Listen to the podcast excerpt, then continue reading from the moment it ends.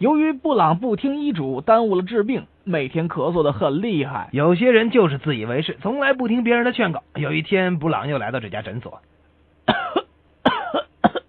大夫，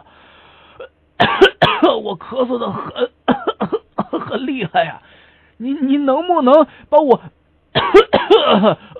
开点药给我呀？哦，布朗啊，你的疹子还没好，怎么又咳嗽起来了？你呀你呀，就是不听话。来来来，我给你开一瓶咳嗽药水，平时多注意休息啊，不要老到处乱跑。布朗拿着咳嗽药水问大夫应该怎么喝。大夫指着药瓶上一道一道的刻度对布朗说：“你回家就喝一道，很快就会好的。”布朗听大夫说很快就会好的，十分高兴的回家了。第二天，布朗又来到诊所。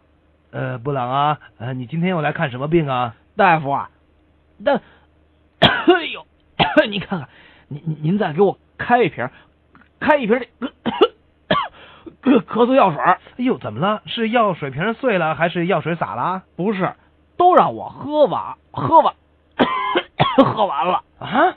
呃，这么快就喝完了？我不是让你一道一道的喝吗？是啊，您让我，你让我喝一道，我我我一路上 就就就给喝完了。